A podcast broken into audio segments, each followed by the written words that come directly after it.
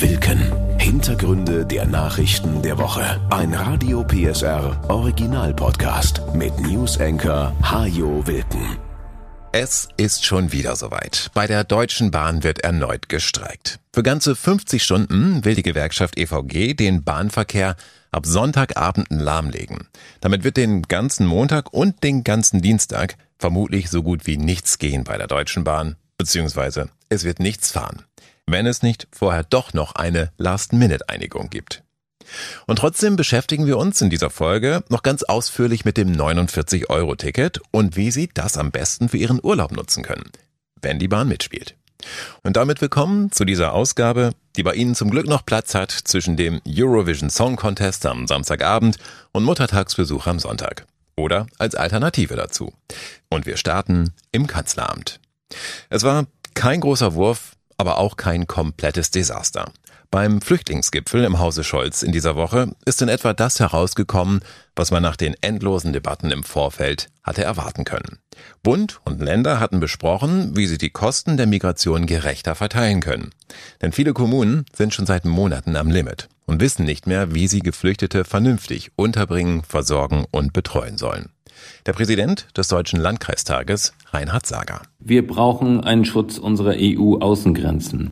Wir brauchen eine Vereinheitlichung in der EU-Migrationspolitik. Wir brauchen Abkommen mit Ländern, die Flüchtlinge wieder zurücknehmen. Wenn es bei diesen Zugangszahlen bleibt, dann können wir das nicht mehr schaffen. Erst recht nicht können wir diese Menschen noch integrieren. Und wenn wir das nicht leisten, dann schaffen wir uns Probleme ungeahnten Ausmaßes.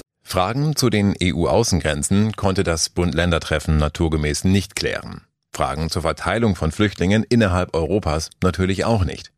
Der Bund sagte den Ländern und Kommunen aber eine Milliarde Euro zusätzlich für dieses Jahr zu, um Geflüchtete unterbringen und versorgen zu können. 50 Millionen davon entfallen auf Sachsen. Außerdem waren sich alle Beteiligten einig, dass Asylverfahren und Abschiebungen beschleunigt werden müssen. Dazu soll es Gespräche mit den Herkunftsländern geben. Denn viele Rückführungsabkommen, die es seit Jahren schon gibt, funktionieren in der Praxis einfach nicht. Ein weiterer Punkt sind Grenzkontrollen, wie es sie schon seit 2015 wieder zwischen Bayern und Österreich gibt. Bald könnte die Bundespolizei solche Kontrollen auch in Sachsen durchführen. So Oliver Schenk, der Chef der sächsischen Staatskanzlei. Bei der Bekämpfung illegaler Migration ist es zu begrüßen, dass der Bund sich bereit erklärt hat, lageabhängig nun auch Binnengrenzkontrollen einzuführen. Gerade vor dem starken Anstieg der Migrationszahlen an der polnisch-deutschen Grenze in den letzten Wochen und Monaten muss es hier rasch zu Fortschritten kommen. Das wichtigste Signal des Gipfels an die Länder war, der Bund ist grundsätzlich bereit, über eine neue Verteilung der Flüchtlingskosten zu reden. Das soll jetzt in einer Arbeitsgruppe passieren. Die soll im Juni einen ersten Zwischenbericht präsentieren und im November Ergebnisse. Kein großer Wurf, wie gesagt, aber mehr war eben nicht drin, so Nordrhein-Westfalens Ministerpräsident Wüst. Und seine Amtskollegin aus Mecklenburg-Vorpommern, Manuela Schwesig, ergänzt. Das ist ein erstes wichtiges, gutes Ergebnis, aber die Aufgabe bleibt und deswegen müssen wir weiter mit dem Bund im Gespräch bleiben. Wir müssen an der Seite der Bürgermeisterinnen und Bürgermeister, der Landräte und der Bürgerinnen und Bürger sein, die helfen beim Schutz für Flüchtlinge und dürfen sie dabei nicht im Regen stehen lassen. Statt 2,75 Milliarden zahlt der Bund den Ländern in diesem Jahr also 3,75 Milliarden Euro zur Versorgung von Geflüchteten. Und an die Stelle solcher Pauschalen könnte künftig ein Pro-Kopf-System treten, das berücksichtigt, wie viele Menschen tatsächlich in Deutschland Schutz suchen und bleiben können. Die Kommunen reagierten enttäuscht auf die Gipfelbeschlüsse. Eine Milliarde zusätzlich ist ein Tropfen auf den heißen Stein, sagen sie. Und dass die nächsten Beschlüsse nun bis November auf sich warten lassen sollen, ist auch völlig unverständlich.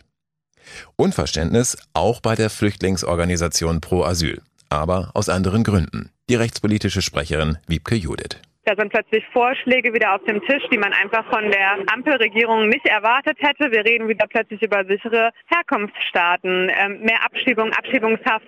Das ist eigentlich alles, was wir von Horst Seehofer kennen und von Nancy Faeser nicht erwartet haben. In den ersten vier Monaten dieses Jahres haben übrigens gut 100.000 Menschen Asylanträge in Deutschland gestellt. Das waren fast 80 Prozent mehr als ein Jahr zuvor. Kein anderes Land in der EU hat in den letzten Jahren so viele Menschen aufgenommen wie wir. In absoluten Zahlen. Rechnet man die allerdings auf die Einwohnerzahlen um, dann belegt Deutschland nur noch Platz 4. Und damit in die USA. Da ist Ex-Präsident Trump in dieser Woche zu einer Millionenzahlung verurteilt worden. 5 Millionen Dollar Schadenersatz muss er der Journalistin E. Jean Carroll zahlen, die er 1996 in einer Umkleidekabine eines Kaufhauses sexuell missbraucht haben soll. Trump bestreitet das und will gegen das Urteil vorgehen. Keine zwei Tage nach seiner Verurteilung sagte er bei einem CNN-Fernsehauftritt, ich kenne diese Frau nicht, ich habe sie nicht getroffen, ich habe keine Idee, wer sie ist, das ist eine erfundene Geschichte. This woman, I don't know her, I never met her, I have no idea who she is. This is a fake story. Das Urteil der geschworenen Jury hat keine rechtlichen Folgen für Trumps Präsidentschaftskandidatur. Ob es ihn aber Wählerstimmen kosten wird, ist unklar. Trump jedenfalls hatte zu seiner Verteidigung gesagt, dass die Frau gar nicht sein Typ ist. Was natürlich die falsche Antwort ist, wenn man eigentlich sagen will, dass man Missbrauch grundsätzlich verurteilt. Aber wahrscheinlich wollte er das gar nicht sagen. Ein Grund mehr vielleicht für viele Frauen, diesen Kerl nicht noch einmal zu wählen. Jedenfalls, als die Moderatorin der CNN-Sendung bei Trump nachhakte, ob er weiter zu seiner Aussage stehen würde, jeder Frau in den Schritt greifen zu können, sagte er, er hätte nie gesagt, dass er das dürfe, sondern dass Frauen es zulassen, wenn man reich oder berühmt ist. I said, if you're famous and rich or whatever I said, women let you. I didn't say you grab, I said women let. Das ist so seit ungefähr einer Million Jahren und wahrscheinlich noch etwas länger, meinte Trump weiter. Deswegen würde er lügen, wenn er diese Aussage zurücknehmen würde. It's been true for one million years, approximately a million years, perhaps a little bit longer than that. So you stand by those comments? Well, I don't want to lie. Ansonsten hatte Trump allerdings wie immer keine Probleme damit, das Blaue vom Himmel zu lügen. Mehrfach wiederholte er während des Interviews sein Märchen von der gestohlenen Wahl und er liebäugelte damit, einige der verurteilten Kapitolrandalierer nach seiner Wiederwahl zu begnadigen. Das sind gute Patrioten, sagte er. Und dieser 6. Januar vor zwei Jahren war ein wunderschöner Tag, so Trump. Zur Erinnerung, fünf Menschen starben an diesem Tag und allein 140 Polizisten wurden verletzt, als hunderte Anhänger des abgewählten Präsidenten das Parlamentsgebäude stürmten. Auch zum Krieg in der Ukraine hat Trump klar seine eigenen Vorstellungen. Den würde er innerhalb von 24 Stunden beenden, meinte er. Er würde mit Putin und Zelensky reden und nach 24 Stunden wäre der Krieg vorbei. If I'm president, I will have that war settled in one day, 24 hours. How would you settle that war in one day? Because I'll meet with Putin, I'll meet with Zelensky, and within 24 hours that war will be settled. It'll be over. Zugleich nahm Trump allerdings die Europäer in die Pflicht. Sie lachen über uns und halten uns für einen Haufen Idioten, sagte er. Wir haben inzwischen 170 Milliarden Dollar in die Ukraine gepumpt, so der Ex-Präsident. Europa aber, das viel näher dran ist, nur 20 Milliarden. They're laughing at us. They think we're a bunch of jerks. We're spending 170 billion dollars for faraway land, and they're right next door to that land, and they're in for 20. Wie Trump auf diese Zahlen kommt, verriet er nicht. Der amtierende US-Präsident Joe Biden reagierte auf den langen Fernsehauftritt seines Vorgängers jedenfalls nur mit ein paar Zeilen bei Twitter. Es ist ganz einfach, Leute, schrieb er. Möchten Sie davon vier weitere Jahre? Wenn nicht, dann beteiligen Sie sich an unserer Kampagne. Mit dem Kohleausstieg soll in den heutigen Kohleregionen viel Neues entstehen. In der Lausitz zum Beispiel sollen sich wichtige Forschungseinrichtungen ansiedeln. Eines nimmt nun die ersten Formen an. Das Deutsche Zentrum für Astrophysik. Drei Jahre sind für den Aufbau in Görlitz und an einem zweiten Standort südlich von Hoyerswerda vorgesehen. 1,4 Milliarden Euro aus dem Strukturwandelfonds fließen in das Großforschungszentrum. Günter Hasinger leitet das Projekt und er sagt, wir wollen uns beschäftigen mit der Frage, wie funktioniert das Universum, wo kommen wir her, wo gehen wir hin, was ist die dunkle Materie, was sind schwarze Löcher. Die zweite Säule beschäftigt sich mit Technologieentwicklung, wo wir also neue Arten von Detektoren, neue Arten von Spiegeln entwickeln. Und alle diese Dinge strahlen dann natürlich auch in die Wirtschaft aus, in die Gesellschaft als Ganzes. In Sachsen sollen die Datenströme astronomischer Observatorien aus der ganzen Welt zusammenlaufen. Diese Datenmengen machen ein Mehrfaches des heutigen Internets aus, so die Forscher. Um die Datenflut zu bändigen, werden neue Technologien benötigt. Das wiederum wird die Digitalisierung beschleunigen, heißt es. Das Deutsche Zentrum für Astrophysik ist das größte Forschungsprojekt, das je in Deutschland vergeben wurde, sagt Hasinger. Und die Effekte, die Spitzenforschung für eine Region oder gar ein ganzes Bundesland haben kann, die sind nicht zu unterschätzen. Der Weltraumforscher verweist auf ein renommiertes Projekt in Bayern. Als 1959 in Bayern auf der grünen Wiese der Forschungsreaktor das Atomei hingestellt wurde, da war Bayern noch ein Agrarland, noch ein sehr armes Land. Und dieses Atomei ist inzwischen zum größten Forschungscampus der Welt geworden und Bayern ist inzwischen ein reiches Land geworden. Also so ein bisschen analog dazu stellen wir uns das vor. Hasinger ist bereits seit einigen Wochen damit beschäftigt, qualifiziertes Personal für das neue Zentrum zu werben teilweise aus dem Ruhestand zurückzuholen. Zudem wird an der TU Dresden ein neuer Studiengang Astrophysik für den Nachwuchs eingerichtet. Nach der dreijährigen Aufbauphase sollen in Görlitz tausend neue Arbeitsplätze entstehen. Der Großteil der Leute werden sich im technischen Bereich ansiedeln, also in der Infrastruktur von der Informatik, in den Technologiezentrum, wo wir neue Techniken entwickeln. Und es wird eben auch sehr, sehr viele Berufe geben, die nicht direkt was mit Physik oder der Forschung zu tun haben. Der Aufbau eines solchen Forschungszentrums ist eine Generationenaufgabe. Denn es geht längst nicht nur darum, Personal zu gewinnen und auszubilden, es müssen auch aus dem Nichts ganz neue Strukturen geschaffen werden. Bis jetzt sind gerade mal ein paar Büroräume angemietet und es laufen Probebohrungen für ein Untergrundlabor. Eines aber ist für Hasinger jetzt schon klar. Es wird in Görlitz keine Forschung im stillen Kämmerlein geben. In der Vision ist es so, dass dort dann eine parkähnliche Landschaft entsteht. Das soll ein offenes Zentrum werden, wo die Leute gern durchmarschieren. Also kein Gelände mit einem großen Zaun drumherum, wo man immer einen Pass herzeigen muss, bevor man rein darf, sondern ein offener Campus. Das Zentrum selbst kann, wenn alles nach Plan läuft, zum 1. Januar 2026 gegründet werden.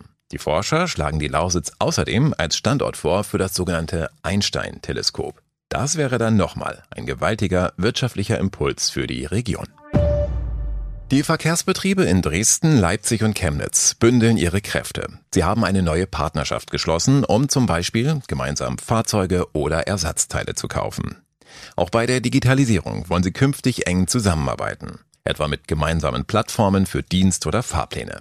Der Chef der Leipziger Verkehrsbetriebe, Ulf Mittelberg. Wir haben immer, wenn es um Digitalisierung geht, die Frage, wo finden wir das richtige Know-how, wo finden wir Entwicklerinnen und Entwickler. Und da hilft es, gemeinsam zu denken, weil in der Regel natürlich Programme, die in Chemnitz funktionieren, auch in Leipzig funktionieren. Und das gilt nicht nur für die Digitalisierung. Auch in anderen Bereichen wollen die Verkehrsbetriebe nun voneinander lernen und sich Dinge abgucken, die sich in einer Region bereits bewährt haben, so Sachsens Verkehrsminister Martin Dulich. Die Themen, an denen man arbeitet, sind überall die gleichen. Und dann zu schauen, was das Beste für alle ist, ist einfach klug. Die Dresdner Verkehrsbetriebe haben in den letzten Jahren zum Beispiel ihr Stromnetz für die Bahnen umgestellt und haben die Kosten damit um rund 6 Millionen Euro senken können, so Vorstand Andreas Hermersbach. Da sind wir ein bisschen anderen Weg gegangen, als es die Kollegen alle getan haben, was uns im Moment bei den massiv gestiegenen Stromkosten sehr, sehr hilft. Und da gucken die anderen schon in unsere Richtung und sagen, Mensch, wie können wir das in etwa auch so umstellen? Auch die Leipziger Verkehrsbetriebe haben Schritte unternommen, um Energie einzusparen. Sie haben zum Beispiel die Temperatur in den Fahrzeugen gesenkt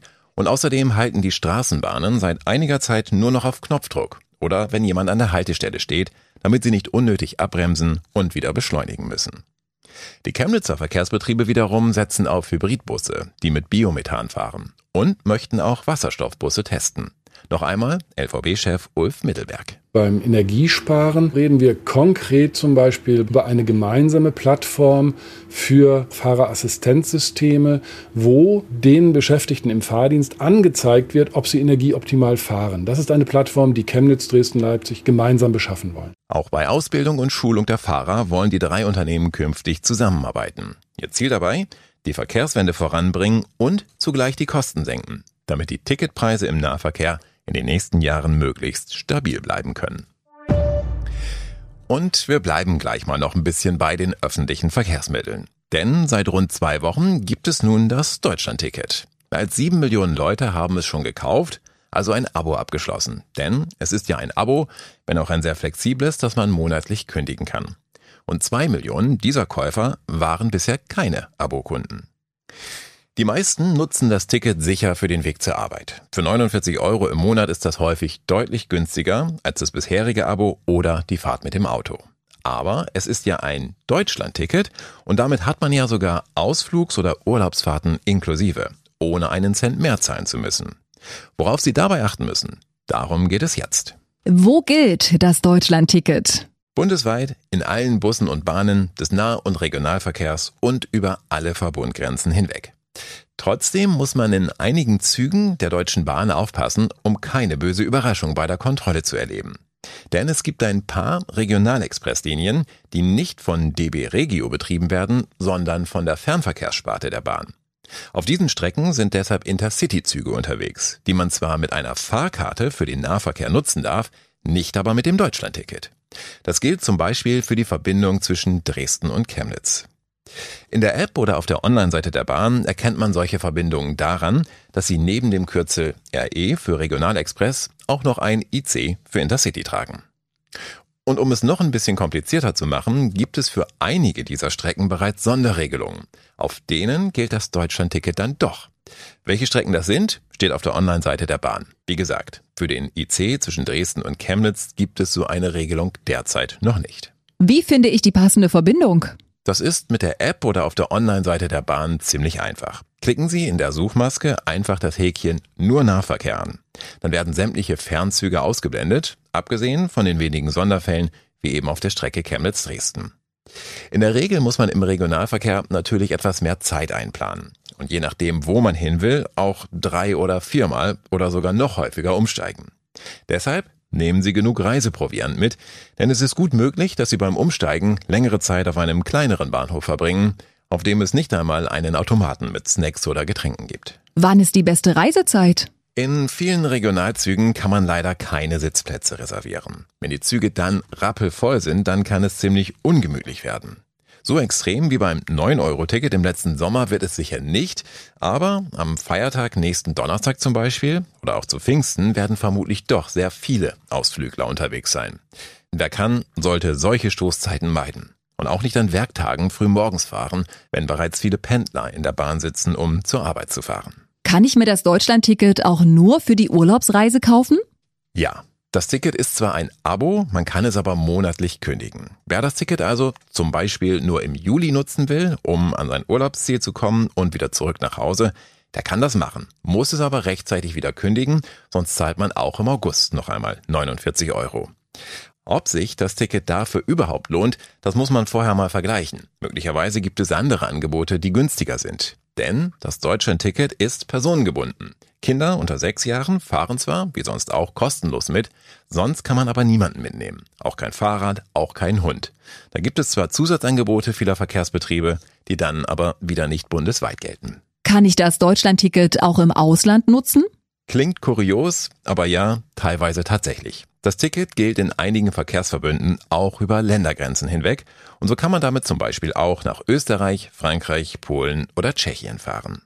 Man kommt zwar nicht bis nach Prag, aber man erreicht einige Orte kurz hinter der sächsisch-tschechischen Grenze. Auch Fahrten nach Salzburg, Straßburg oder Luxemburg sind mit dem Deutschlandticket drin. Und in Luxemburg ist der ÖPNV ohnehin für alle kostenlos. Einer der besten Lehrer Deutschlands kommt aus Sachsen. Andreas Börstler aus Leipzig ist in dieser Woche mit dem Deutschen Lehrkräftepreis ausgezeichnet worden. Es könnte die tollste Nachricht dieser Woche sein, hätte sie nicht einen winzig kleinen Schönheitsfehler. Andreas Börstler unterrichtet gar nicht mehr. Er ist seit einem Dreivierteljahr im Ruhestand. Und so haben sich die großen Probleme an Sachsens Schulen also sogar bei dieser Preisverleihung gezeigt. Viele ältere Lehrkräfte gehen in den Ruhestand, jüngere kommen zu wenige nach. Häufig sollen es dann Seiteneinsteiger richten, von denen jeder fünfte aber wieder aufgibt. Andreas Börstler jedenfalls konnte sich nach 41 Jahren als Lehrer über diese besondere Ehrung freuen, die ihm auch deshalb so viel bedeutet, weil er von seinem letzten Leistungskurs für die Auszeichnung vorgeschlagen worden war. Die Schüler hatten ihren Lehrer in höchsten Tönen gelobt und der Jury zum Beispiel geschrieben, dass sich viele auf die durchaus anspruchsvollen Klausuren von Herrn Börstler kaum vorbereiten müssen, weil er die Inhalte so verständlich vermittelt, dass sie in den Köpfen bleiben. Und das auch lange nach der Klausur. Ein größeres Lob kann man als Lehrer eigentlich kaum bekommen. Andreas Börstler hatte zuletzt Biologie an der Wilhelm-Ostwald-Schule in Leipzig unterrichtet, davor auch Chemie. Bio-Börstler nannten ihn die Schüler, und er begrüßte sie zu Beginn jeder Unterrichtsstunde mit den Worten Guten Morgen, Biologen. Und er bekam ein Guten Morgen, Biologe zurück. Schon das zeigt, warum Börstler zu den Besten seiner Zunft gehörte. Er hat Unterricht auf Augenhöhe gemacht. 14 Mal fuhren seine Schüler mit der deutschen Nationalmannschaft zur Bio-Olympiade. Und diese Nationalmannschaft, das sind immer nur die besten vier aus ganz Deutschland. Einmal holte ein Zehnklässler die Silbermedaille nach Leipzig. Die neue Wettbewerbsrunde für den Lehrkräftepreis hat übrigens schon begonnen. Auch im nächsten Jahr sollen wieder Deutschlands beste Lehrer geehrt werden. Vielleicht ist ja wieder einer aus Sachsen dabei. Vorschläge kann man bis Mitte September einreichen. Die beliebtesten Vornamen in Deutschland waren auch im letzten Jahr wieder Emilia und Noah. Das hat eine Auswertung der Gesellschaft für deutsche Sprache ergeben. Emilia lag damit das dritte Jahr in Folge auf dem Spitzenplatz, Noah sogar schon das vierte Jahr. Mittlerweile dürfte es in den Kitas tumultartige Szenen geben, wenn jemand nach Noah ruft. Nein, stimmt natürlich nicht. Die Standesämter hatten im letzten Jahr fast 70.000 verschiedene Vornamen gemeldet. Das sind so viele, dass selbst die beliebtesten nicht gerade inflationär vergeben werden. Sowohl Emilia als auch Noah hatten einen Anteil von nur etwa 1,4 Prozent. Und dieser Wert wird irgendwann auch wieder sinken, denn jeder Name, egal wie beliebt er auch ist, hat seine Zeit und jeder Hype ist auch einmal wieder vorbei. Stefanie oder Christian zum Beispiel standen ganz oben, als diese Liste 1977 zum ersten Mal erstellt wurde. Und Lisa oder Marie waren vor 30 Jahren absolut angesagt, gerade in Ostdeutschland. Ein Trend aber hält schon seit 20 Jahren an. Die meisten Eltern mögen kurze Vornamen. Emma, Mia oder Clara, Finn, Paul oder Emil. Sie alle haben sich in den Top 10 platziert. Und es gibt natürlich regionale Unterschiede. So wurde in Berlin zum Beispiel Mohammed am häufigsten als Vorname für Jungen vergeben. In Sachsen dagegen steht Emil ganz vorn, gefolgt von Karl und Oskar. Die beliebtesten Vornamen für Mädchen in Sachsen waren Hanna, Emma und Frieda. Als Kind bin ich übrigens immer ein bisschen neidisch gewesen auf meine Freunde, die Andreas oder Thomas hießen. Denn wann immer man irgendwo Tassen, T-Shirts oder Kugelschreiber mit vorgefertigten Namen kaufen konnte, waren ihre grundsätzlich dabei, meiner dagegen nie. Doch zum Glück kann man sich inzwischen ja jede Tasse oder jeden Stoffbeutel ganz individuell im Internet gestalten. Und so bekommt man mittlerweile selbst für Rapunzel, Pumuckel oder einen Hajo immer das passende Souvenir. Das war Wilken. Hintergründe der Nachrichten der Woche mit Newsenker Hajo Wilken. Dieser Radio PSR Original Podcast ist eine Produktion von Regiocast, deutsches Radiounternehmen.